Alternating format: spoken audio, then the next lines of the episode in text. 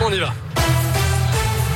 À la une, l'épidémie de Covid gagne du terrain dans les écoles, collèges et lycées. En France, comme dans l'Académie de Lyon, chez nous, un peu plus de 3800 enfants ont été testés positifs cette semaine. C'est 1400 de plus en une semaine. Euh, 167 enseignants ont également été contaminés, soit près de 6 fois plus que vendredi dernier. Le nombre de classes fermées, par contre, est en baisse. 13 classes cette semaine, presque toutes dans les écoles élémentaires du Rhône. Un Lyonnais grièvement blessé après un accident de trottinette. Selon le progrès, il serait seul en cause. Cet homme de 39 ans est tombé de sa trottinette la nuit dernière à l'angle du cours Lafayette et de la rue Villette, dans le troisième arrondissement de Lyon. Sévèrement blessé à la tête, il a été transporté à l'hôpital dans un état critique. Un peu plus de deux semaines du premier tour d'élection présidentielle, la campagne continue. Jean Lassalle, le candidat résistant, sera à Villeurbanne demain.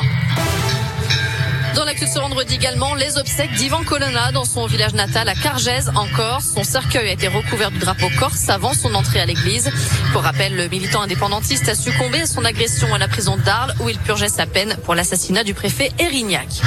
En Ukraine, le bilan humain est probablement terrible après le bombardement du théâtre de Mariupol il y a dix jours. Environ 300 civils auraient perdu la vie d'après la mairie.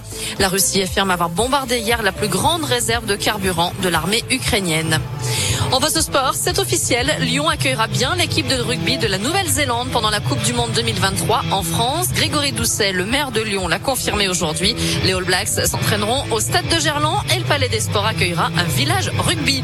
Il y a du foot à suivre ce soir puisque les Bleus de Didier Deschamps affrontent la Côte d'Ivoire en match amical. Coup d'envoi à 21h15 au stade Vélodrome de Marseille.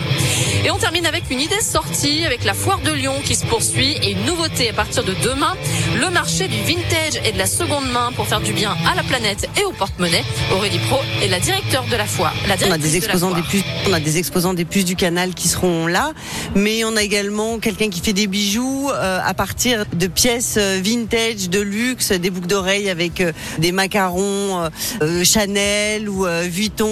On va avoir des fauteuils de cinéma qui sont customisés, et, effectivement des habits, des bijoux, ce qu'on trouve habituellement dans le marché de la seconde main. Donc voilà, une offre sympa qui va venir compléter euh, tout ce qui est création et artiste sur Little Big Fair.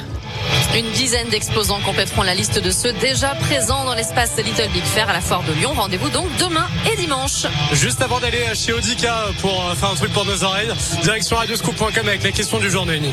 On parle de, du changement d'heure. Vous savez qu'on change d'heure hein, ce week-end. C'est pas vrai. Ah oui. Alors êtes-vous plutôt heure d'été ou heure d'hiver? Eh bien, sans surprise, vous êtes plutôt heure d'été à 73%.